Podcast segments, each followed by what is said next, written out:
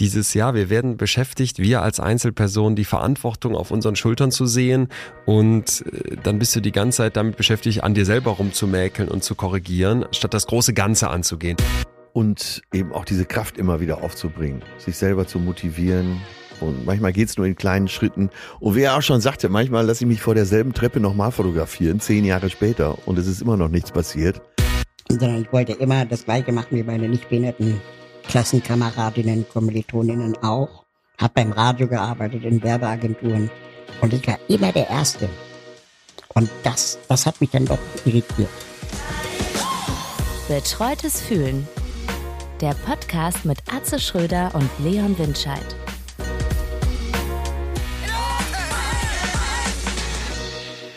Guten Morgen, Leon. Atze Schröder, hello. What's, what's Äh, up? Spüre ich da, er spüre ich, höre ich da so eine kleine Naselei. Ja, erinnerst, du dich noch, erinnerst du dich noch an den Kerry Gold Finger, den ich mal hatte?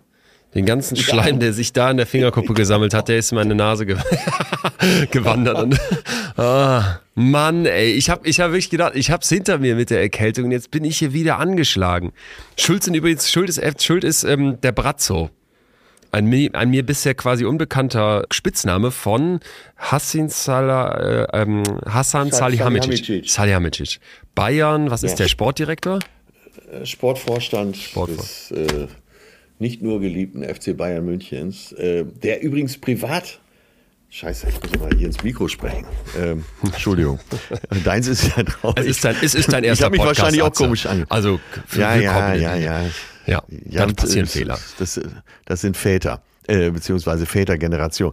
Ja, äh, Brazzo ist, äh, nach, egal was du gleich erzählst, ist privat ein totales Feierbiest und früher, als er noch kein Amt hatte, also war nicht mehr aktiv als Fußballer, er war einer der besten Fußballer überhaupt und noch nicht in Amt und Würden beim äh, FC Bayern München, war ich ein paar Mal mit ihm unterwegs in München und er entpuppte sich als totales Feierbiest. Guck. Und das ist das Positivste, was ich sagen kann. Ja, der nicht, wie du ihn nennst, nicht nur geliebt, geliebt der FC Bayern München. Da war ich zu Gast. Äh, wir- Ich war ja in München und ähm, ich will jetzt die Schuld auf die schieben, weil ich habe mich da im Stadion erkältet. Es war, zu- es war zu zugig. So. so. Äh, Jetzt, wir, wir, jetzt haben wir die Brüder. Jetzt haben wir die Brüder und wir waren, wir waren eingeladen und dann gibt's da, weil, weil jemand wen kannte, so, es ging um Packen. Und dann gibt's da Backstage so eine Art, äh, wie würde man das jetzt nennen? So eine Lounge oder so. Auf jeden Fall gab's ein Buffet. Da hat man mich natürlich schon. Du weißt, ich interessiere mich für Fußball eigentlich wirklich ganz und gar und überhaupt nicht. Aber mit kostenlosem Ja. Essen in der Allianz Arena war ich schon angefixt. Ähm, schlug mir dann den Wanz voll und dann ging's eben ins Stadion. Und dann saß ich da und merkte schon, oh, das ist aber zugig. Ne? Und das jetzt erschloss sich mir auch, wie so alle sich so ein kleines Sitzkissenchen da mitgebracht hatten. Und dann saßen wir auf unseren kleinen Plastikstühlchen und dann kam so ein Fußballfan an so, äh, äh, sag mal, etwas rustikaler gebaut und der äh, rumste so ein bisschen in mich rein äh, mit seinem Vorbau und, und fang, fing dann auf Englisch an, das wären seine Seats und ich soll hier Platz machen. Und ich dachte schon, hoppla, also der raue Ton des Fußballstadions, da kann ich natürlich mit meinem, Ja. ähm, mit meinem schon bereits tropfelnden Psychologennäschen für mich angegriffen und sagte dann, ja, jetzt mal hier polite ble- bleiben, ne? Und er solle doch mal nett sein und wollte ihn so ein bisschen zur Raison bringen. Er war dann auch sehr nett, streckte die Hand aus, sagte, ach, alles halb so wild. Aber ich war in meiner, äh, hier lag doch schon mein Handtuch auf dem Stuhl Mentalität, so als echter Deutscher angegriffen. Und hab Ja, dann da ja. in der Kälte durchgebibbert und in der Pause ging's zurück in diesen, in diese Lounge. Und dann sah ich den da plötzlich sitzen und dachte, oh, das ist kein gutes Zeichen. Und dann kam Brazzo rein und begrüßte erstmal keinen, nur diesen Typen. Ja, und Okay. die fielen sich so in die Arme und ich dachte, ach du Scheiß, wen hast du denn jetzt hier angeraunzt? Äh, dann kam plötzlich, was ich nicht wusste, wir waren nach dem Spiel nochmal da drin, auch die Bayern-Spieler da rein. Weißt du, und dann steht da plötzlich der Kimmich am Buffet und tankt sich da irgendwelche Nudeln rein. Und ich dachte, ach du Schande, äh, die Spielerfrauen waren zum Teil auch da. Und dann war das der Manager vom Davis. Den kenne ich jetzt, kannte ich vorher nicht. Das scheint auch ein absoluter Weltstar zu sein. Und ich wäre also wahrscheinlich fast aus der Allianz Arena geflogen, wenn ich da jetzt noch weiter rumgepöbelt hätte, was eigentlich in mir rumorte. Und, das, und deswegen bin ich krank. Also lange Rede, kurzer Sinn. Das, dieser Abend war es schuld. Ja, ich erinnere mich auch an einen äh, Abend in der Allianz Arena, wo es geregnet hat, kalt war und ich dann auch später aus dem äh, Logenbereich auch nie mehr rausgekommen bin. Hast du zweite Hälfte gar nicht mehr Das, geguckt? äh, Nee, nee, das, äh, also das, ich möchte das nicht da, äh, diesen Verein unterstützen. Ah, okay. Nein, das Schlimme war, das Schlimme war, Ja, und das wir vielleicht waren so auch für Köln, für, ne, muss ich dazu sagen. für zukünftige, natürlich du als Rheinländer äh, bist ja qua Geburt für Köln. Aber der Tipp ist, und das war eigentlich das Fatale an meinem Besuch der Allianz Arena, wir waren vorher in so einer Fußballkneipe in Bahnhofsnähe, Siggis Eck oder so hieß das. Äh, da wurden alle Spiele übertragen, Sky. und dann sind wir in die Straßenbahn gestiegen und in dieses nasse Stadion gefahren. Wären wir doch da sitzen geblieben, wir Ja. Idioten. Ja. Ja, Ja, Fußball aber man lernt immer dazu. Ja, jetzt meine Theorie zu deinen gesundheitlichen Problemen. Oh nein, ich weiß ja schon, was kommt. Meine Mutter kam auch direkt. Sag. Äh, nee, ich, äh, unwissenschaftlich möchte ich behaupten, dass es eigentlich so ist im Körper, dass es so rumwandert. Mal hat man hier was, mal hat man da was. Ach so. Wenn man gar nichts hat, entzündet man sich den Finger. Ach so. Äh, wenn da äh, im Nacken kein Hautausschlag ist, dann sitzt die Nase zu. Also irgendwas ist immer, sagt der Volksmund. Ja, irgendwas ist immer. Ja. Ja, ich hatte jetzt gehofft, ich bin fit. Nach ein bisschen Skiurlaub, nach völlig entspanntem Start in dieses Jahr. Ähm, nein, naja, es hilft ja nichts. Es hilft ja nichts. Zu wenig Vitamin D. Du hast die Sonne zu lang nicht gesehen. Ich, hab, ich nehme dieses Zeug jeden Freitag ganz gewissenhaft, wie es mir verschrieben wurde. Naja, naja. Ah, okay. Für mich ist hier so ein Rentnerclub gerade. Unsere Wehwehchen Ja, und wir- kleinen Piekseleien. Ja, wir sind ja auch kein Medizin-Podcast, sondern hier geht's um, um Lebenshilfe. Was ist, denn dein, was ist denn dein Gefühl heute? Wir haben uns länger nicht gefragt, in welchem Gefühl wir in den Tag starten. Ich muss dir jetzt mal was beichten. Und zwar, ich fühle mich sauwohl in meiner Haut. Mir geht's richtig gut. Das Weiße in den Augen ist auf 200 Meter zu sehen. Selbst an der Rezeption hier im Savoy Hotel, wo ich gerade bin, schüttelt man unglaublich den Kopf, äh, Wer dass ist ich morgens mit voller Stimme schon guten Morgen wünsche und so.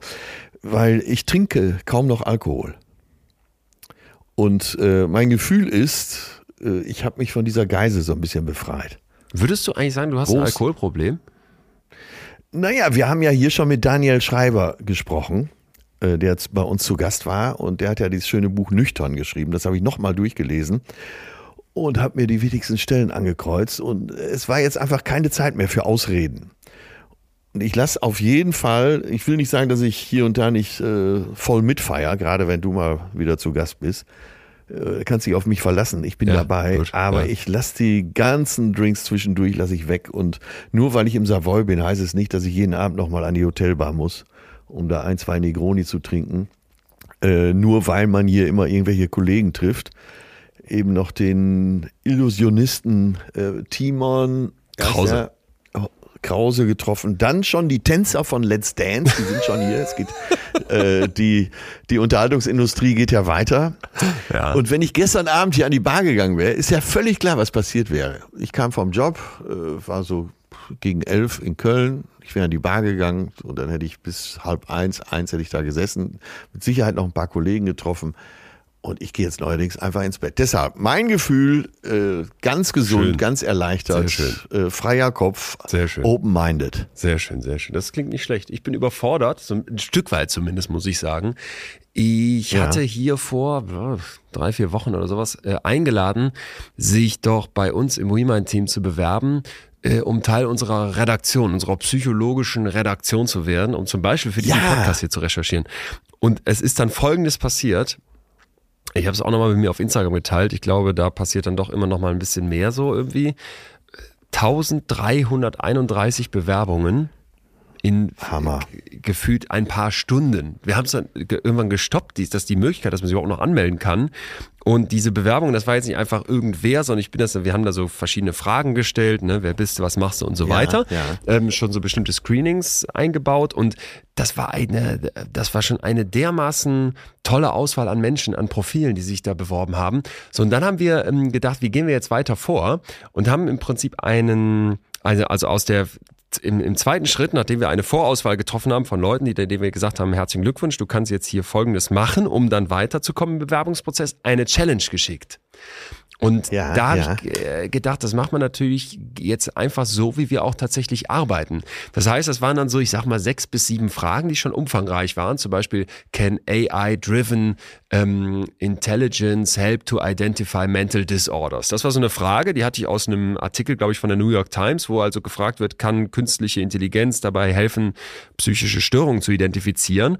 Und dann war die Erklärung zu dieser Frage, Manchmal brauchen wir einen schnellen Überblick über ein Thema, was passiert da gerade in der Forschungswelt und dann haben wir keine Zeit selber zu formulieren, sondern wollen erstmal verstehen, was, was ist los. Also so, Ja. suche so viel und spannende Punkte zu dieser Frage wie möglich gerne auf Englisch, copy-paste was zusammen, sodass ein interessantes Dossier entsteht.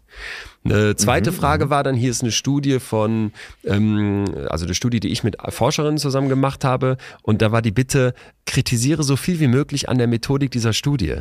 Weil wir halt bei uns immer darauf achten, dass es Ah, ne, okay, so gar ja, ja, ja. antihierarchisch jeder hinterfragt wird, weil wir als wissenschaftlich arbeitendes, arbeitendes Team natürlich darauf angewiesen sind, dass nicht einfach irgendwer was sagt und das wird dann so hingenommen, sondern dass alles kritisiert und von allen Blickwinkeln beleuchtet wird.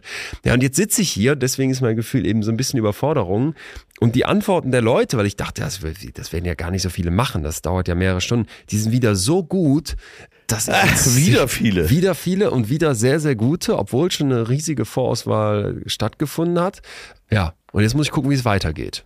Auf jeden Fall unglaublich spannend, weil du siehst einfach, das, ich habe das hier schon mal letztens gesagt, das macht mir Hoffnung. Wir beide sind nicht alleine. Wir sind nicht die Einzigen, die, die an Empirie, an, an wissenschaftlichem Fundament und, und eben scheinbar auch an Wissenschaft eine Freude haben. Es gibt noch mindestens 1331 weitere da draußen. Das äh, sehe ich ja auch an deiner Tournee, wie groß das Interesse ist. Und du siehst es ja noch mehr, weil du jeden Abend dann in die Gesichter schaust, in die Interessierten. Und einmal habe ich dieses Gefühl ja auch gehabt, nämlich bei unseren Veranstaltungen in Münster, als unsere Podcast-HörerInnen äh, uns ja auch live auf der Bühne singen konnten. Äh, da war doch ein unheimlich gemeinsamer Geist im Raum. Hast du das nicht auch so empfunden? Ja, ja, schon, schon. Also, So vielfältig die Leute im Publikum waren, so sehr hatte ich auch Ja, das Gefühl, ja. wenn du jetzt hier mit äh, Schwurbelei kommst und mit, äh, keine Ahnung, irgendwelchen Ja. Verschwörungstheorien oder mit eben nicht, nicht diesem kritischen Hinterfragen, das, äh, das käme nicht gut an. Oder das würde einfach, Genau. das würde einfach dort ja kritisch gesehen. So, und zwar im, im besten Sinne. Äh, Tatsache. Im besten Sinne. Und gleichzeitig war doch so ein gemeinsamer Geist da, also diese, dieses Interesse für dieses Thema. Fand ich auch. Gesamtthema, äh, ja, Psychologie und eben Fühlen. Total. Vielleicht deshalb nochmal der zarte Hinweis, dass wir das dieses Jahr wieder, wieder als Happening machen. 14. Oktober sind wir in der Halle Münsterland. Ich hab Schiss, wenn du das zu oft sagst, dass das wieder wird wie beim letzten Mal und alles sofort. Wieso? War doch schön. ja, Ja, war schnell ausverkauft, aber äh, das ist ja dann auch eine Frage, sagen wir mal, wie von Arsch hochkriegen und Motivation. Passt ja fast zu unserem heutigen Thema. Es passt, bevor wir da reingehen, noch eine, ein, ein, ein Wink aus der Community. Und zwar, Helene hat mir geschrieben, zu der Folge Bin ich hochsensibel. Da habe ich mehrfach äh, über den ähm, Hypothalamus etwas gesagt. Und eigentlich war aber der Thalamus gemeint. Und das war, war deswegen so schön, weil sie sagte, ja, ich habe halt dann immer gesagt, der Hypothalamus, der ist so ähm, das Tor zum Bewusstsein als Filter und auch so ein bisschen der Verteiler von Informationen, die wie, wie, in, wie auch immer in unser Gehirn, in unser Bewusstsein kommen. Und das ist falsch. Das Tor zum Bewusstsein ist nicht der Hypothalamus, sondern der Thalamus. Da ist es, ist es mir durchgerutscht. Und das fand ich so nice, dass dann eben Leute schreiben und sagen, ey, da ist ein Fehler passiert. Ähm, Ja. ja, dass wir den hier gerne korrigieren, äh, ist hoffentlich selbstverständlich, aber äh, das hat mich auch nochmal bekräftigt darin, unsere Community sehr zu mögen. Ja, vor allem findet die Kritik ja immer in verbal schönen Rahmen statt. Ja, ja. Das kenne ich anders. Also bei äh, zärtliche Cousinen hatte ich jetzt einmal äh, gesagt, das Schnitzelhaus in Herten hat 27 Schnitzel auf der Karte. Da kam jetzt der Einwand, es sind 100, du Arsch.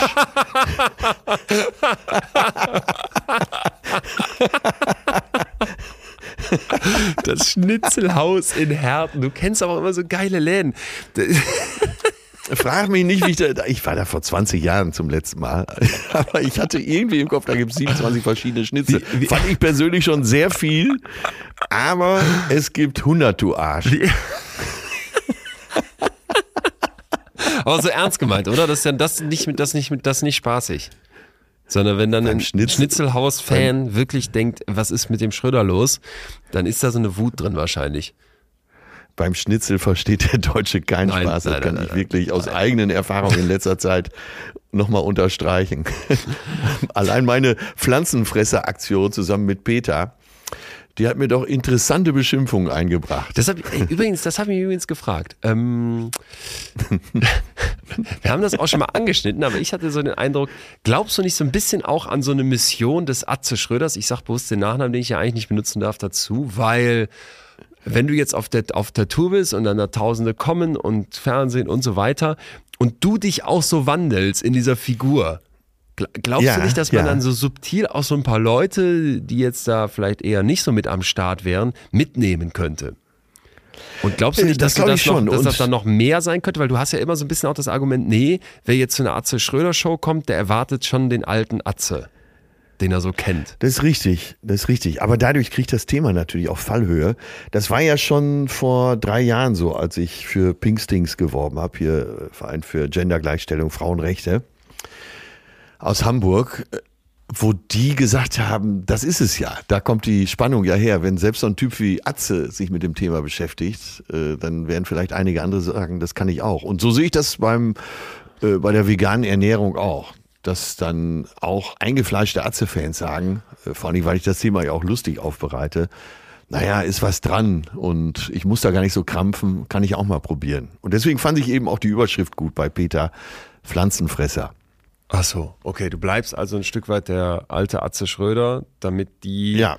die du damit erreichst, dann vielleicht vom Drumherum, was da nicht so ganz so prägnant vorgetragen ist, mitkommen.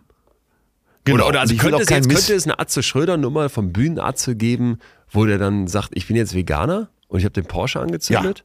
Echt? Ja, ja, unbedingt. Die müsste natürlich saulustig sein, Ja, ist klar. sein. Weil ich will niemanden missionieren, ich will Leute nur begeistern. Ja. Und das ist mein Ansatz. Und den einen oder anderen werde ich verlieren als Zuschauer, Zuschauerin, aber was soll's nach 28 Jahren? Perlt das auch ein bisschen ab.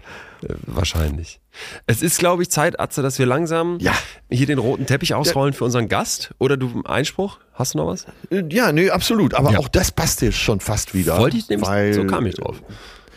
äh, weil wir wollen ja so ein bisschen das Thema beleuchten, was kann ich tun, kann ich überhaupt was tun, was man in diesen Tagen oft hört, äh, was kann ich denn als Einzelner schon ausrichten? Ja, wir sprechen mit jemandem, der äh, 2021, also vor zwei Jahren, das Buch rausgebracht hat, wie kann ich was bewegen? Die Kraft des konstruktiven Aktivismus. Und äh, das ist ein ganz besonderer Gast. Es ist äh, Raul Krauthausen. Raul Krauthausen ist Aktivist für Inklusion und Barrierefreiheit, weil er selber sitzt im Rollstuhl. Er hat, wie man es im Volksmund so sagt, Glasknochen. Er ist kleinwüchsig und ist ein sehr aktiver äh, Mensch, wenn es darum geht, äh, Rechte für Behinderte, Inklusion. Er hat zum Beispiel auch das Internetportal Leitmedien. Da können äh, Interessierte, eben auch Journalistinnen, Journalisten sich bedienen zu diesem Thema. Er hat sogar 2013 das Bundesverdienstkreuz am Bande bekommen für seine Bemühungen darum. Dann 2014 hat er das Buch rausgebracht, Dachdecker wollte ich eh nie werden. Perspektiven eines Rollstuhlfahrers. ähm, na, ich freue mich sehr auf dieses Gespräch jetzt mit ihm. Ich freue mich auch. Wie geht's dir da? Ja, ja, ga- ganz genauso. Ich habe gerade gelauscht, was du alles aufgezählt hast. Ja, habe immer wieder das Gefühl, wie- wie unsere Gesellschaft mit Menschen mit Behinderung umgeht, da, da läuft da läuft natürlich ganz, ganz viel falsch. Und gleichzeitig, das werden wir gleich bei Raul ja auch wahrscheinlich hören, könnte man, wenn man das mal anders betrachten würde, gar nicht aus so einer, ah, wir müssen ja jetzt auch mal was für die Behinderten tun, Perspektive da dran gehen, sondern einfach verstehen, äh, du bist ein Teil, sind als Menschen Teil der Gesellschaft, haben unglaublich viel mitzugeben. Und ich finde, ich habe so den Eindruck, in dieser Welt, wo du da sitzt und denkst, boah, geht alles nicht, Klimakrise kriege ich nicht geändert, Ukraine-Krieg, Ja, genau. was soll ich machen? Ähm, ähm, und tausend weitere Probleme und Katastrophen so auf einen einprasseln. Ja, was, was, was, was kann ich von jemandem lernen, der das sein Leben lang schon kennt, dass ihm Steine in den Weg gelegt bekommen und vielleicht auch so ein Ja. grundsätzliches Gefühl von Ohnmacht hat, oder? Ja, und der ja wirklich auch ein paar Gründe mehr hätte zu sagen, äh, ich kann halt nicht. Und dass genau er eben so ein Aktivist ist, der eben so große Hebel auch ansetzt mittlerweile, Das finde ich absolut beeindruckend. Ich schlage den Trommelwirbel. Herzlich willkommen, Raul Krauthausen.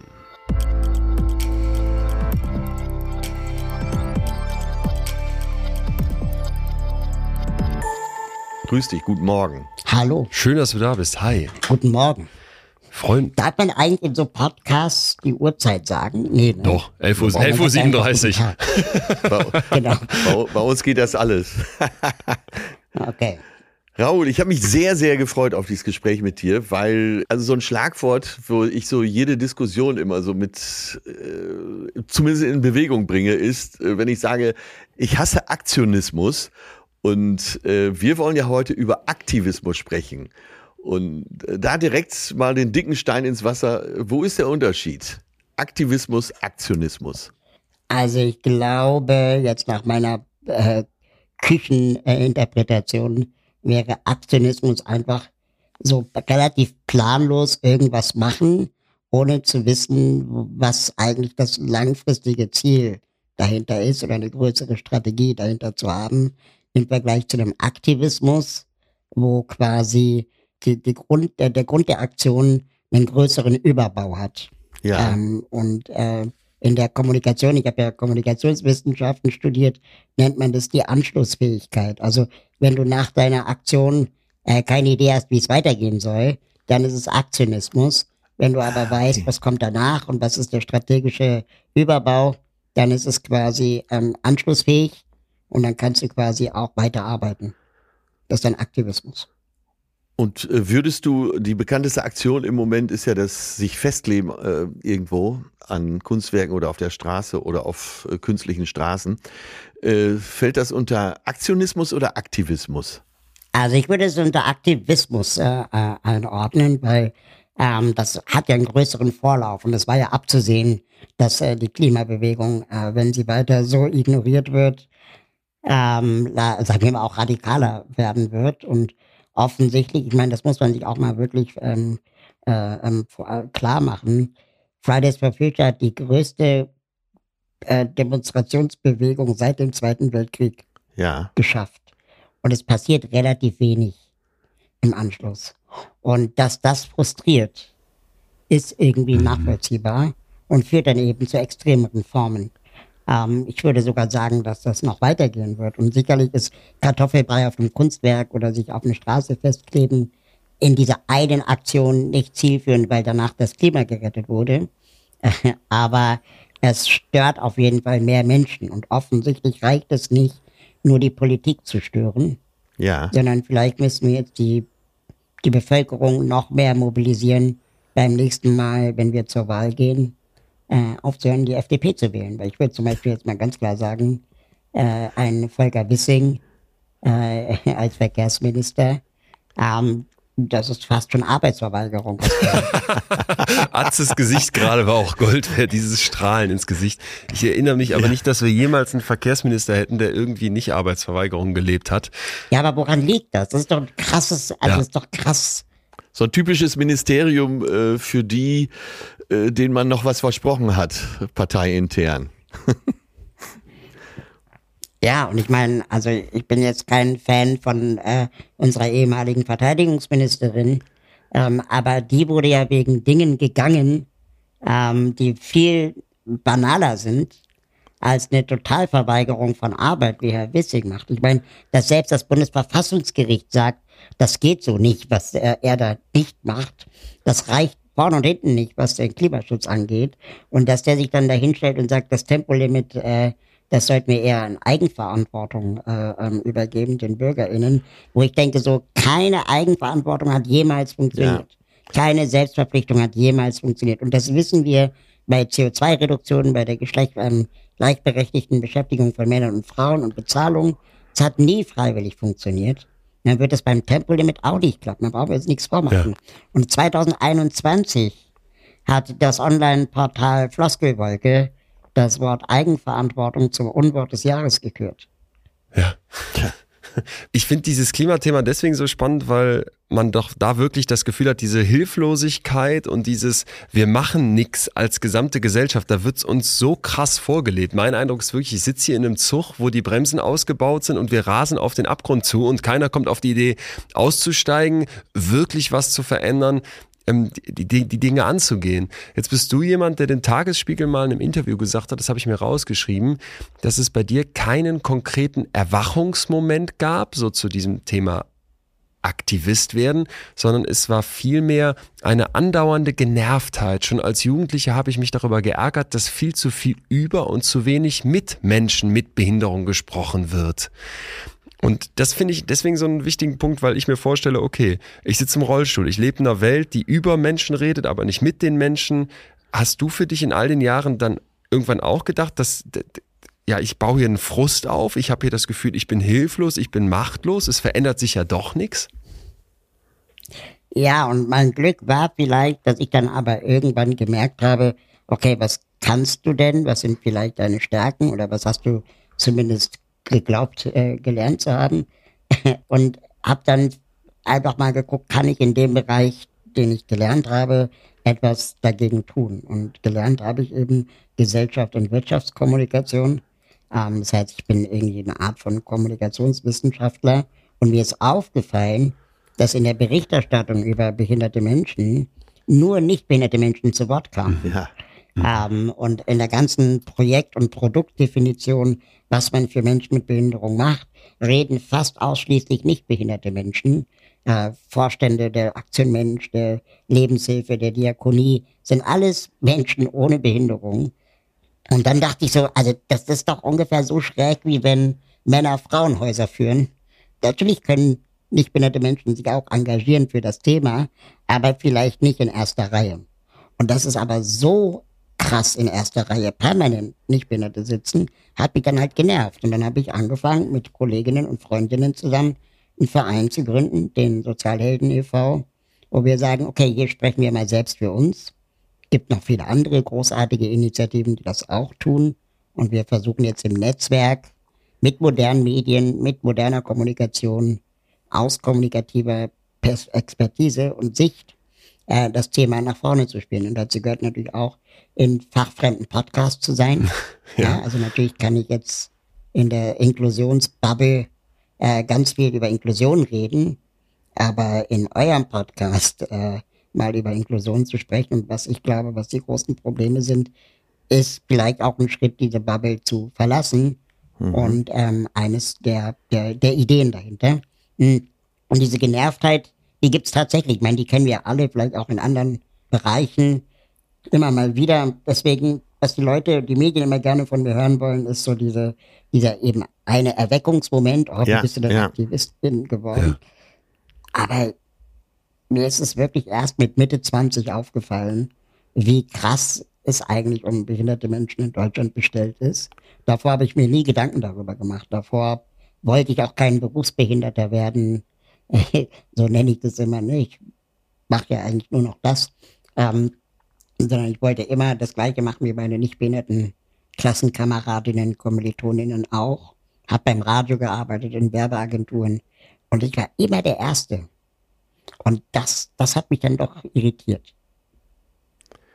Ja, du hast ja äh, das Internetportal Leitmedien auch gegründet, wo sich äh, speziell Journalistinnen äh, bedienen können an diesen Themen und wo du äh, mit anderen zusammen informierst. Äh, passiert das denn auch? Deswegen habe ich das so äh, vorneweg gesagt. Das klingt ja so äh, wie so ein Buffet für äh, Journalistinnen. Wird das benutzt? Leitmedien übrigens, Leitmedien übrigens mit D geschrieben, ja. Ja, das wird sehr stark benutzt. Also wir beraten inzwischen Journalistinnen und Medienhäuser in Bezug auf vorurteilsfreie Berichterstattung zum Thema Behinderung. Also dass wenn, Medien, wenn behinderte Menschen in den Medien auftauchen, es mehr gibt als entweder das Sorgenkind oder mhm. den paralympischen Superheldin, ja. Sondern es gibt auch noch Leute dazwischen, ja. die vielleicht auch Wirtschaftsexpertinnen sein ja, könnten ja. oder Philosophinnen oder, oder Ärztinnen, aber die quasi selbst bei sogenannten Straßenumfragen, Vox Pops, letztendlich nie vors Mikro kommen. Ja, ähm, es gibt keine behinderten NachrichtensprecherInnen. Es tauchen kaum behinderte Menschen in der Werbung auf. Und wenn, dann nur unter so einem Charity-Label. Also dann, wenn alle Diversity oben drauf schreiben oder Inklusion. Aber dass behinderte Menschen mal über was anderes reden als Behinderung oder Vielfalt oder soziale Gerechtigkeit, äh, finden wir in den Medien so gut wie gar nicht. Und ich habe ein TV-Format, ähm, das heißt äh, Krauthausen Face to Face. Mhm. Ja, läuft witzigerweise auf Sport 1. Ja, aber da musste ich das auch ist eine schmunzeln. andere Geschichte. Ja. Genau. Und da rede ich zum Beispiel mit Künstlerinnen mit und, äh, Behinderung äh, über Kultur und Kunst. Mhm. Ähm, und das, was die so machen. Und wir reden mal nicht über Politik, über Schmerzen, über Gesundheit äh, und Diskriminierung, sondern einfach, okay, wie bist du der oder die geworden, der oder die du bist? Was würdest du sagen, wenn du sagst, es gab jetzt nicht diesen Erweckungsmoment, wo sich dann plötzlich alles für dich verändert hat? Wie bist du der geworden, der du bist? Ein konstruktiver Aktivist? Ja, das ist eine sehr schöne Frage. Ich habe ja erzählt, dass ich die meiste Zeit meiner Jugend ähm, mit äh, nichtbehinderten Menschen äh, aufgewachsen bin. Ich war auf einem integrativen Kindergarten, integrative Grundschule und weiterführende Schule. Und da war die Mehrheit ohne Behinderung und es gab drei, vier andere Kinder mit Behinderung immer in unserer Gruppe in der Klasse. Wir immer. Ich habe mir letztendlich meine Hörner gestoßen, genauso wie alle anderen Kinder auch, mit den Nichtbehinderten und Behinderten gemessen, wie alle anderen eben auch. Das heißt, ich war genauso schlecht in Mathe wie alle anderen auch und besonders schlecht in Sport. ähm, aber im Deutschunterricht war ich halt okay. Ja, und Ja. dann einfach auch zu merken, was sind denn überhaupt meine Stärken, meine Schwächen, unabhängig auch von meiner Behinderung, war für mich eine ganz wichtige Erfahrung im Sinne von, ich bin mehr als meine Behinderung quasi.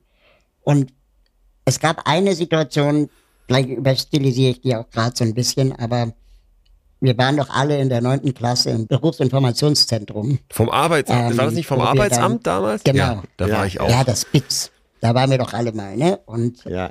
das Krasse war, dass meine Klassenkameradinnen konnten sich alle Berufe angucken. Ähm, vom Tischler, Gärtnerin, Studium, was auch immer. Und ich bekam meinen eigenen Berufsberater.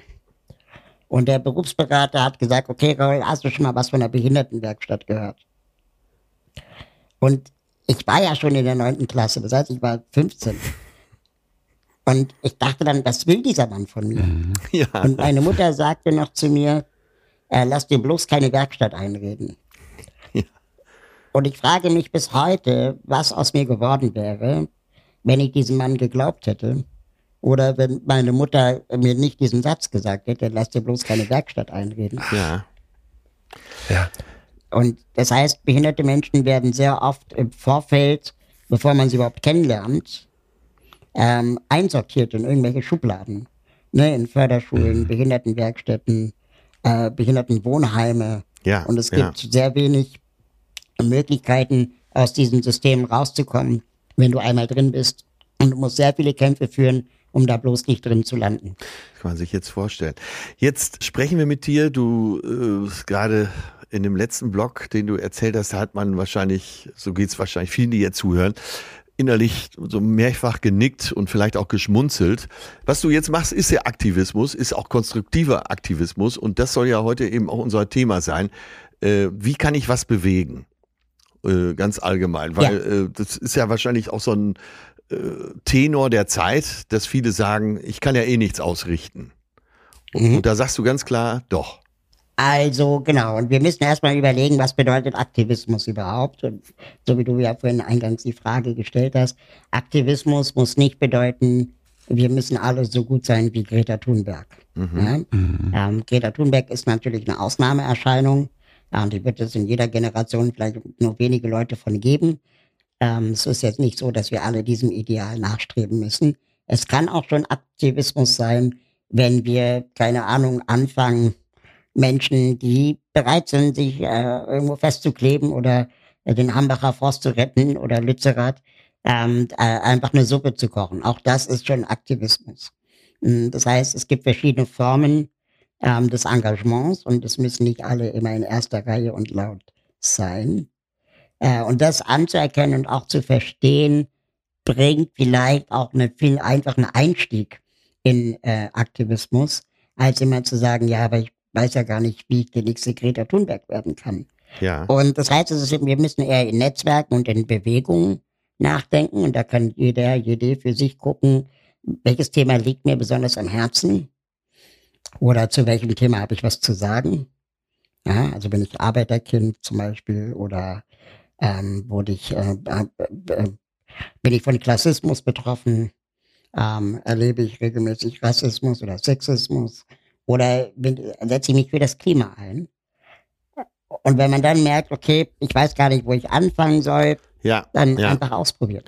Ne? Ähm, und da gibt es dann natürlich auch ähm, ein ganz tolles Gespräch, das ich geführt habe mit Ori Mittenmeier.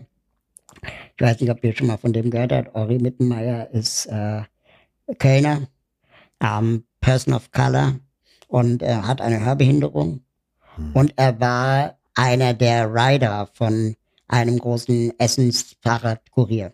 Mhm. Mhm. Und ähm, diese Firma, bei der er gearbeitet hat, wohlgemerkt prekäre Arbeitsverhältnis auch, das heißt, er war auch arm, ähm, hat der, äh, das Unternehmen ihm äh, zur Weihnachtszeit und all seinen Kolleginnen das Geld nicht ausgezahlt. Und dann hat er angefangen, sich mit anderen Riders zusammenzutun und gewerkschaftlich zu organisieren. Und ähm, haben am Ende Recht bekommen und dann auch äh, gewonnen quasi mit dieser gewerkschaftlichen Engagement. Ähm, ist jetzt auch bei der Gewerkschaft für Ernährung und Gaststätten äh, ähm, organisiert. Und er hat gesagt, wenn du dich nicht traust, alleine was zu machen, dann such dir Leute, die bereit sind, mit dir rauszugehen. Ja. Die, du musst das nicht alles alleine durchkämpfen. Es reichen zwei, drei Leute. Du musst nicht in der ersten Reihe stehen. Wichtig ist einfach nur, dass ähm, je länger du darüber nachdenkst, ob du dich engagieren solltest oder nicht, desto mehr Gründe wirst du finden, es nicht zu tun. Ah, okay. Das ist ein schöner Punkt. Das, das ist, glaube ich, deswegen auch ein ganz wichtiger Punkt, weil wenn man sich jetzt aus psychologischer Sicht mal anguckt, wie so Menschen Dinge nicht angehen oder Dinge nicht machen, hatten wir hier schon mal den Status Quo-Bias. Man arrangiert sich mit dem Status Quo, so wie es ist, statt Genau. Veränderung anzustoßen, weil das unglaublich in uns rein programmiert ist, die Dinge so zu belassen, wie sie sind. Und dann habe ich immer für mich so das Bild von, mich jetzt interessieren, ob du das auch so wahrnimmst, dass Veränderung manchmal so ist wie so ein Einkaufswagen, den du an so eine Kante von einem Bordstein geschoben hast, weißt du? An, an der Kante selbst ist das ganz schwierig und wenn du dann einfach nur da drückst, passiert nichts. Aber wenn du dann einmal so ein bisschen anlupfst und der da drüber rollt, dann kommt's quasi so in Fahrt und dann ist es irgendwie plötzlich viel leichter. Das ist so wie das nächste Level freischalten. Ja, so ein bisschen Ja, das, ja, ja. oder? Ja, total. Und da gibt es einen, äh, ich meine, du bist ja Experte in dem Bereich, äh, äh, Leon, das Thema äh, Philipp Zimbardo, den kennst du doch sicherlich auch. Äh, großer Psychologe unserer Zeit, hat den großen Zimbardo geschrieben, in den 70er Jahren bekannt geworden durch das Gefängnisexperiment. Äh, Experiment. da gibt's auch einen Kinofilm mit Moritz Bleibtreu und so. Das Stanford Ähm, Prison und Experiment. Was hier übrigens Genau. demnächst Thema sein Und- wird. Äh, Atze, Ja, ja. Atze kann schon schmunzeln. Wir haben einen, ja, eine Geheimfolge aufgenommen, dürfen noch nicht zu viel zu verraten, aber es wird hier, wird hier demnächst sehr ausführlich behandelt. Muss ich kurz Das einschieben. Prison-Experiment ist ja, genau, das Prison-Experiment ist ja auch inzwischen kritisch hinterfragt worden, ob das die Methodik äh, und so sauber ist und so. Aber er hat ja ähnlich wie Hannah Arendt daraus die Erkenntnis gewonnen, dass in jedem von uns das Potenzial zum Bösen steckt. Ja. Also jeder von uns kann, wenn das Setting die entsprechenden Voraussetzungen bietet, böse werden. Darf ich ganz kurz Ja, in zwei Sätzen für alle, die jetzt denken, was Ja. ist das überhaupt? Da hat man also Studis in ein Gefängnis eingesperrt und in Wärter und Gefangene aufgeteilt. Und so zumindest die Geschichte. Nach kürzester Zeit fangen diese Wärter an, extrem aggressiv gegenüber diesen Studis, die da im Gefängnis sitzen, aufzutreten, obwohl das Ganze ja eigentlich nur ein Experiment ist, ein fiktives Spiel. Genau, das Setting hat es quasi ihnen erlaubt. Und sie haben sich moralisch richtig gefühlt. Und so konnte man, kann man einem Ansatz den Nationalsozialismus auch erklären, dass es plötzlich gesellschaftlich akzeptiert war, ähm, ganze Bevölkerungsgruppen zu verdichten. Auch problematisch trotzdem, weil das Experiment nicht ganz sauber verlief. Jedenfalls hat er die Erkenntnis gewonnen, wenn also jeder von uns böse sein kann, gibt, gilt dann nicht auch der Umkehrschluss, dass jeder von uns gut sein kann. Und er hat in den 90er Jahren das Feld der Heldenforschung etabliert, also ähm, das Heroic Imagination Project, äh, wo er gemeinsam mit Jugendlichen Heldentum unterrichtet. Und er hat bei seiner Forschung, fand ich super interessant, zwei Gruppen von Heldinnen ausgemacht. Das sind einmal die bezahlten Heldinnen, also Feuerwehrmänner, Soldatinnen, Ärztinnen, Pflegerinnen, Ja. was auch immer. Äh, Feuerwehrfrauen natürlich auch. Und ähm, äh, ähm, die sogenannten Alltagshelden. Also Menschen wie du und ich, die geistesgegenwärtig jemandem das Leben retten Ja. und dann plötzlich wieder in der Masse verschwinden. Und er hat sich in seiner Arbeit als Heldenforscher ähm, auf diese Alltagshelden konzentriert und hat eine Gemeinsamkeit festgestellt. Deswegen erzähle ich das. Ähm, und zwar, äh, er hat sie alle gefragt, die er interviewt hat, warum hast du das getan? Warum hast du jemanden aus dem Gleisbett gezogen, während der Zug einfuhr? Obwohl dein Kind am Gleis stand und das gesehen hat. Ja. Und jedes Mal haben die Leute gesagt, ich weiß es nicht, ich hielt es einfach in dem Moment für das Richtige. Und Philipp Zimbardo leitet daraus ab, Helden widerstehen der Versuchung, ihre eigene Tatenlosigkeit zu rechtfertigen. Also Helden haben keine Ausreden. Ja. Und wir erwischen uns eigentlich im Alltag ständig mit Ausreden. Also wenn uns jemand auf der Straße fragt, warum spende, äh, äh, kannst du mir einen Euro spenden, kannst du mir einen Euro, dann geben wir uns regelmäßig Ausreden, es nicht zu tun. Zum Beispiel, er kauft sich doch eh davon wieder Alkohol oder was ändert dieser eine Euro? Das könnte auch jemand anderes machen. Ich zahle ja schon so viele Steuern. Und Philipp Zim genau. kennt Und. Zimbardo sagt nicht, du musst ab sofort immer einen Euro spenden, sondern Zimbardo sagt nur, du musst dir klar sein, dass du in dem Moment die Wahl hattest, ob du Heldin wirst oder nicht. Und die, diese, diese Ausreden mal nicht gelten zu lassen, sondern einfach mal über diese Kante zu gehen mit dem Einkaufswagen Ja. Ja. eine kurze Kraftanstrengung zu machen, dann eröffnet sich dir eine neue Welt. Und vielleicht kommt die nächste Kante zwei Zentimeter später. Aber vielleicht erst in 100 Metern. Ja. Und ähm, das ist, glaube ich, die Magie, die auch Ori Mittenmeier sagt. Je länger du darüber nachdenkst, desto mehr Gründe findest du es nicht zu tun. Ein total schönes Bild. Ja, vor allen Dingen, was du gerade sagtest, die meisten sagen hinterher, ich weiß gar nicht, warum ich es gemacht habe. Das ist Ja. äh, fast intuitiv passiert. Das heißt ja, dass es in uns ist. Ja. Genau. Mhm. Und wir können natürlich auch, das finde ich einen ganz wichtigen Aspekt ja auch in unserem Bereich Aktivismus, wo sind vielleicht auch Grenzen des Aktivismus? Mhm. Ich bin jetzt seit fast 20 Jahren in dem Bereich unterwegs, setze mich für die Rechte behinderter Menschen ein. Und ich glaube, dass ganz viele der Themen, die wir bearbeiten, sei es im Klimaschutz, sei es in der Gerechtigkeitsfrage, sind eigentlich Probleme, die wir lösen, die die Politik aber zu verantworten hätte. Und es ist hochproblematisch, da sind wir wieder beim Thema Eigenverantwortung, wenn PolitikerInnen sagen, ja, wir können alle das Klima retten, äh, ab sofort kaufen wir alle eine Bambuszahnbürste, Ja. weil die Bambuszahnbürste löst nicht das Problem, sondern das Problem ist viel größer.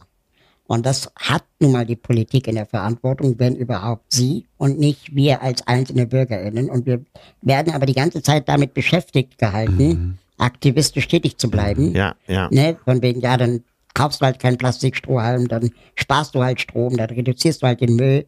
Aber die wahren Klimasünder sind RWE und Co. Ja? Und ich habe neulich gelesen, Wasserverbrauch. Wir sollen alle Wasser sparen. Ja. Aber RWE braucht so viel Wasser, wie 11 Millionen Bürger Wasser verbrauchen. Ja. Ähm, und das mit, mit Kohleabbau. Also das weiß ich nicht. äh, Aufgrund so vielen Ebenen falsch. Ich habe das Gefühl, wir sitzen in so einer Welt, wo dir ganz klar ist, ich bin hier ein kleines Rädchen in diesem riesengroßen Ganzen. Und du hast gerade schön beschrieben, was, was mir die Klimapsychologin Lea Dom gesagt hatte, nämlich dieses Jahr, wir werden beschäftigt, wir als Einzelperson die Verantwortung auf unseren Schultern zu sehen und äh, dann bist du die ganze Zeit damit beschäftigt, an dir selber rumzumäkeln und zu korrigieren, statt das Genau. große Ganze anzugehen. Und trotzdem habe ich oft Genau, CO2-Fußabdruck ist zum, auch so per-. Genau, perfekt. Ja, genau. ja. Ich, ich bin nur mit meinem beschäftigt und guck nicht, was ist eigentlich syste- systematisch hier, was läuft da schief. Oder noch schlimmer, wir kritisieren andere in ihrem falschen Konsumverhalten, anstatt uns gemeinsam dem noch größeren Gegner zu widmen. Ja. Ja, äh, wenn ich es richtig erinnere, ist es ja äh, sogar äh, die Erfindung oder auf jeden Fall die, die Benutzung durch einen großen Ölkonzern gewesen, die Eigenverantwortung für den genau. Einzelnen zu betonen, damit man von der, vom großen Ganzen ablenkt. Das immer gesagt wird, genau. der ökologische Fußabdruck, sage ich nur, dass jeder mit seinem eigenen ökologischen genau. Fußabdruck beschäftigt ist, obwohl äh, die größten Ölfirmen äh, da schalten und walten, wie sie wollen. Ja. Also ich bin ja ein Freund von Namen nennen. Ne? Also ich habe ja auch schon Volker Wissing genannt. Ja. Bei den großen Ölkonzernen, die du meinst, ist BP, soweit ich weiß. Ah, das war deren Idee äh, im Framing, einfach zu sagen, ja, wir sind jetzt der große Klimakonzern, wir haben das auf dem Schirm, aber jeder von uns muss Verantwortung übernehmen. Das war in den 70er Jahren äh, eine PR-Kampagne von BP, die bis heute sich durchsetzt.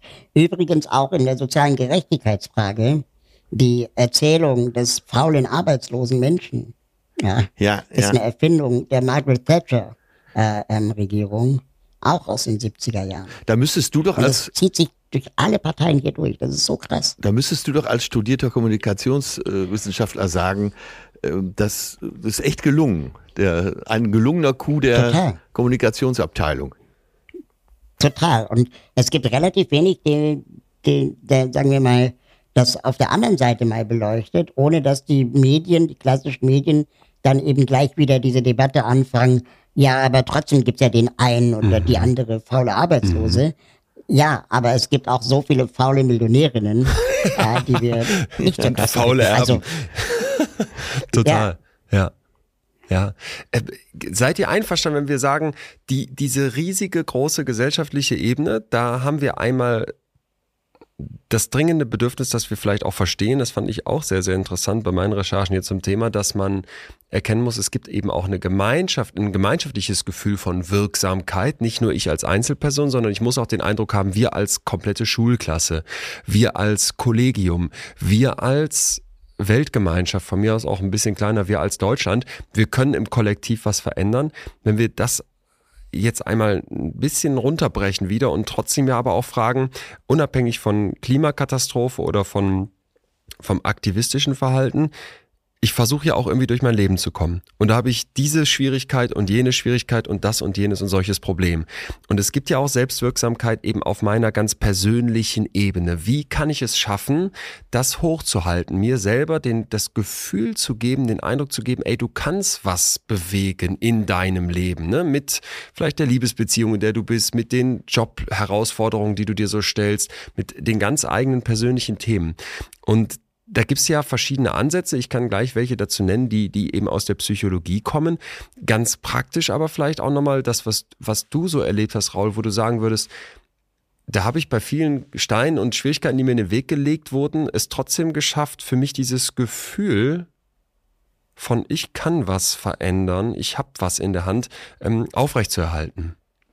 Wie hast du das gemacht? Was sind für dich so praktische Einsichten?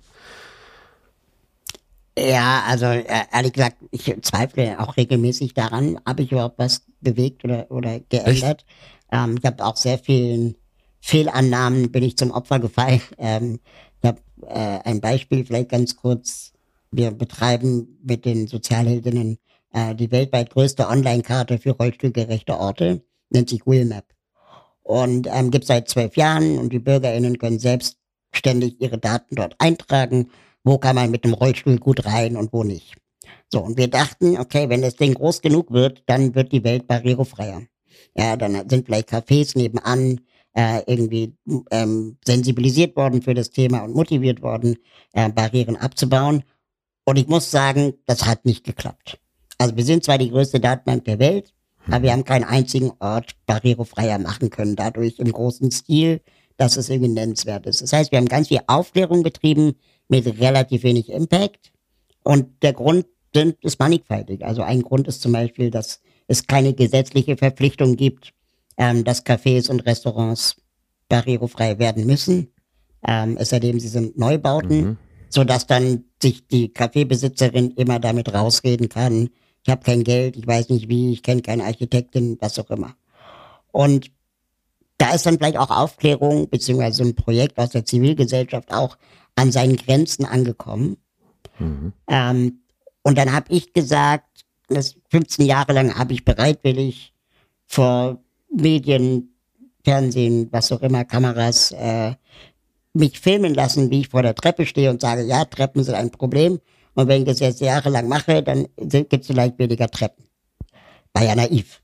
Mhm. Und äh, ich habe inzwischen die Erkenntnis gewonnen, dass es gar nicht so sehr um Aufklärung gehen sollte, der Gesamtbevölkerung, ja, der KaffeebesitzerInnen oder so, sondern dass wir eigentlich eher die Menschen verpflichten sollten, mhm, mh. ähm, die dafür verantwortlich sind, dass es immer noch nicht gesetzlich geregelt ist.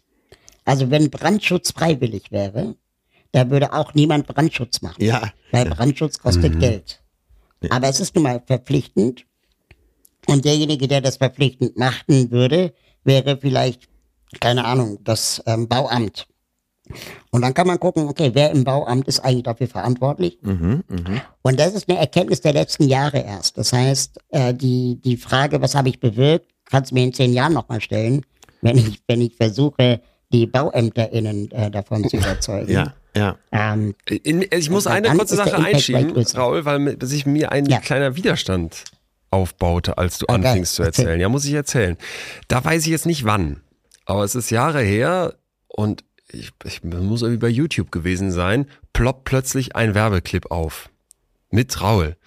Und das war von Google produziert. Du fährst auf eine Bühne hoch und das war total, also es war, fand ich, sehr, sehr, sehr brillant gemachte Werbung. Es war eine coole, treibende Musik drunter, die mich so sehr emotionalisiert hatte. Dann kommst du auf die, fängst du deinen Vortrag, glaube ich, an und sagst, wenn, wenn, du beschreibst eben dieses, dieses Projekt mit der Karte und der, der Behindertenzugänglichkeit von Gastronomien, aber auch anderen Stellen.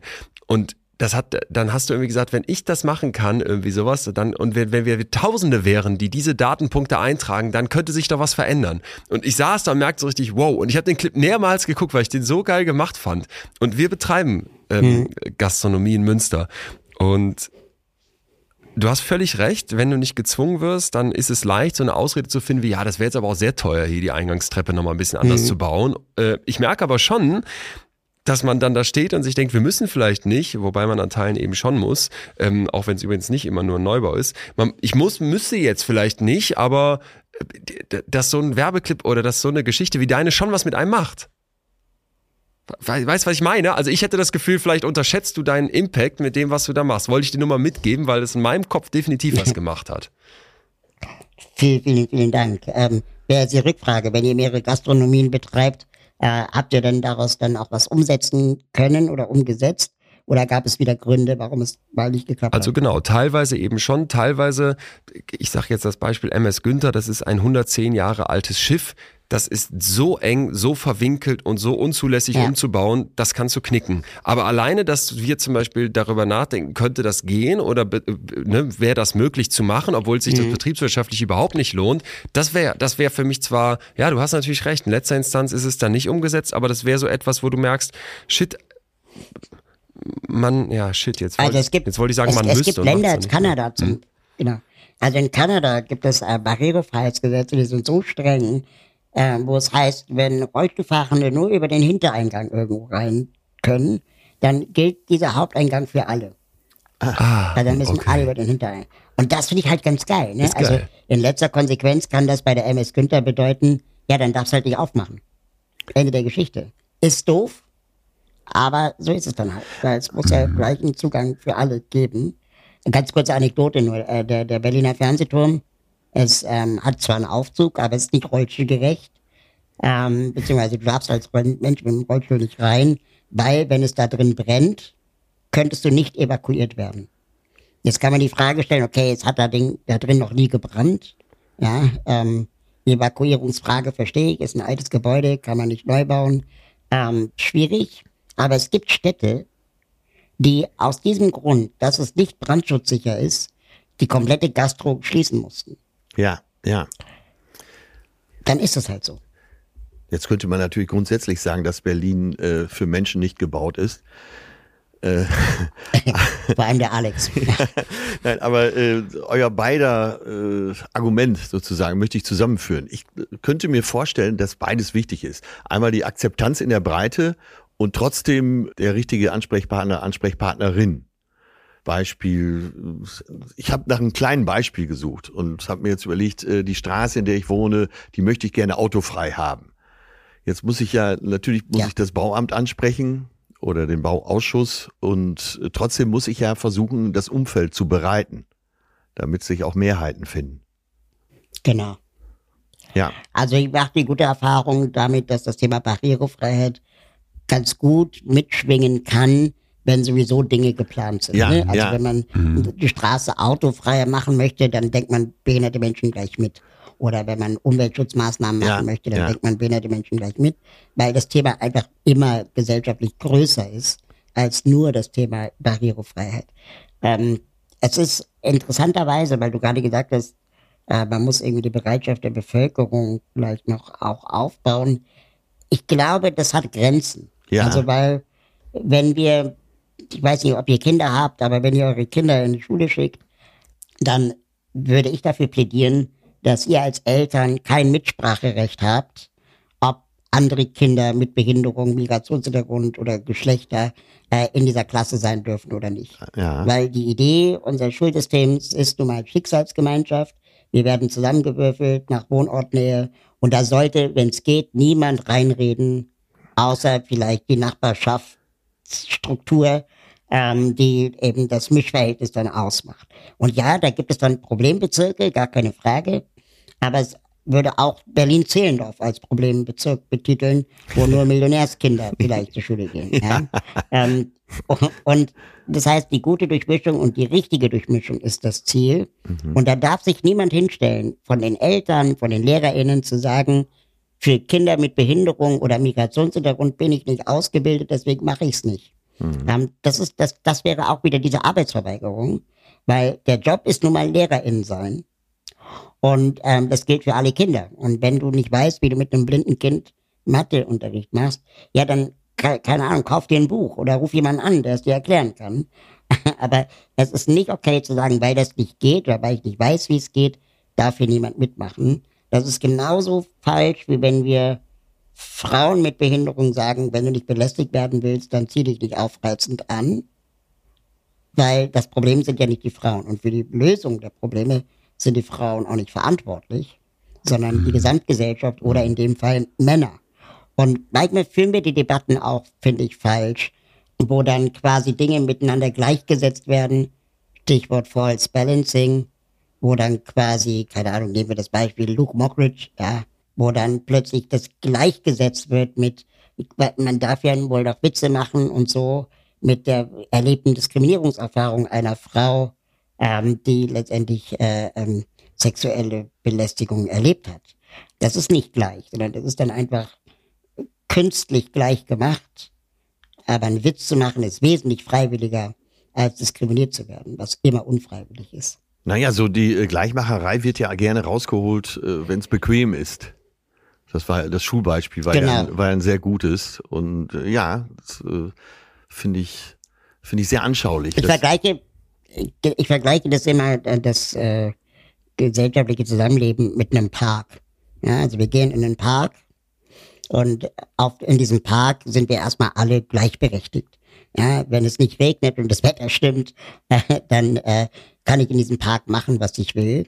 So lange, bis ich die Freiheit eines anderen Menschen einschränke. ja, Und wenn die Person neben mir nicht passt, weil sie, keine Ahnung, wenig sympathisch ist oder weil sie stinkt oder weil, weiß ich nicht, weil sie mich nervt äh, oder weil ich alleine sein will, dann ist die einzige Möglichkeit, die ich habe, ich selber gehe woanders hin.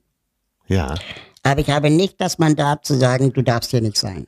ja, Und wenn diese Person, die mich stört, sich an die Regeln nicht hält, sowas wie den Müll auf den Boden wirft oder so, dann kommt der Parkranger oder die Parkrangerin und sagt, bitte heben Sie den Müll auf, noch bevor sie dich rausschmeißen darf. Du hast immer noch die Möglichkeit, was zu tun, um da bleiben zu dürfen. ja, ja, Und wenn du den Müll da nicht aufgehoben hast, dann kann der Parkrangerin dich auch nicht in Handschellen abführen. Ja, dann kommt die nächste Instanz, das ist dann vielleicht die Polizei.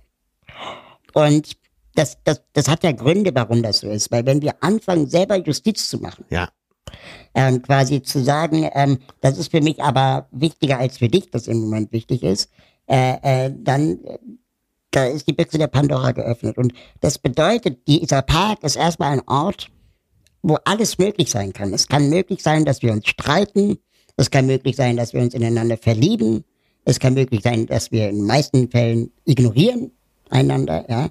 Und das ist Inklusion. Inklusion bedeutet nicht Bullabü, Regenbogen, Einhornland, wir haben uns alle lieb. Mhm. Ja, ja. Sondern Inklusion bedeutet, wir haben den, das gleiche Recht auf Begegnung und da lernen wir uns kennen, im Guten wie im Schlechten. Raul, du bringst so gute, anschauliche Beispiele. Ich könnte, und da spreche ich glaube ich für Leon jetzt mit, wir könnten uns den ganzen Tag weiter unterhalten. Sprengt hier diese leider Bilder. unseren Rahmen. Ja. Wir hoffen, dass wir bald nochmal ein Thema kreieren können, wo wir dich nochmal zu anrufen dürfen. Sehr gerne. Ich lade euch auch sehr gerne in meinen Podcast ein. Ja, Der heißt Im Aufzug. ja. ähm, erscheint alle zwei Wochen. Äh, und da befinden wir uns in einem Aufzug und reden über die Arbeit, das Leben und Aufzugfahren. Du sagst, ich finde, das ist übrigens ein sehr schönes Format, weil du sagst, Aufzugsfahrten sind ja eigentlich so langweilig, also hole ich mir Leute dazu, mit denen es garantiert spannend wird. Ich meine, Felix Lobrecht wäre schon mit dir gefahren, Klaas ist schon mit dir gefahren, eine, eine ganze Gang Genau. war schon mit im Auto. Ja, gerne, total gerne. Ja, wir haben einen leichten Männerüberschuss. Jetzt äh, Na, hast du dir gedacht, lädst du Atze Schröder und Leon Winscheid nochmal ein? lade ich mal die zwei Mädels ein, genau. Ähm, Ja, wir haben eine sehr weibliche aber- Seite. Ja, ja. nee, aber äh, ähm, Spaß beiseite. Ich finde es total interessant auch, euch mal außerhalb eurer klassischen bekannten Formate äh, quasi kennenzulernen. Also, ne, Atze ist jetzt auch nicht nur der Komiker, sondern hat ja auch offensichtlich politische äh, bzw. gesellschaftskritische Ambitionen, eine Straße autofrei zu kriegen. Und ähm, das ist ja auch lobenswert. Und darüber kann man auch viel mehr reden, dass wir auch als Menschen, die mehr oder weniger in der Öffentlichkeit stehen, auch Ja. Themen wichtig finden. Mhm. Und ähm, es fällt auf, wenn ein Nevin Subotic einfach sagt, ähm, ich verzichte auf mein Geld. Ja, Äh, ich möchte, dass hier Dinge gelöst werden, Probleme gelöst werden. Und man ein bisschen tiefer geht, als immer nur dieses, wann hast du dein letztes Buch rausgebracht? ja, ja. Wir haben auch gerade beide kein Buch. Also gerne, wir kommen gerne vorbei. äh, empfehlen nochmal allen, schon mal jetzt reinzuhören. Ähm, und äh, danken dir sehr, dass du da warst. Ja, danke. Sehr Raul. gerne. Bis sehr bald. Danke für die Einladung. Bis sehr bald. Sehr gern. Ciao. Tschüss. Tschüssi.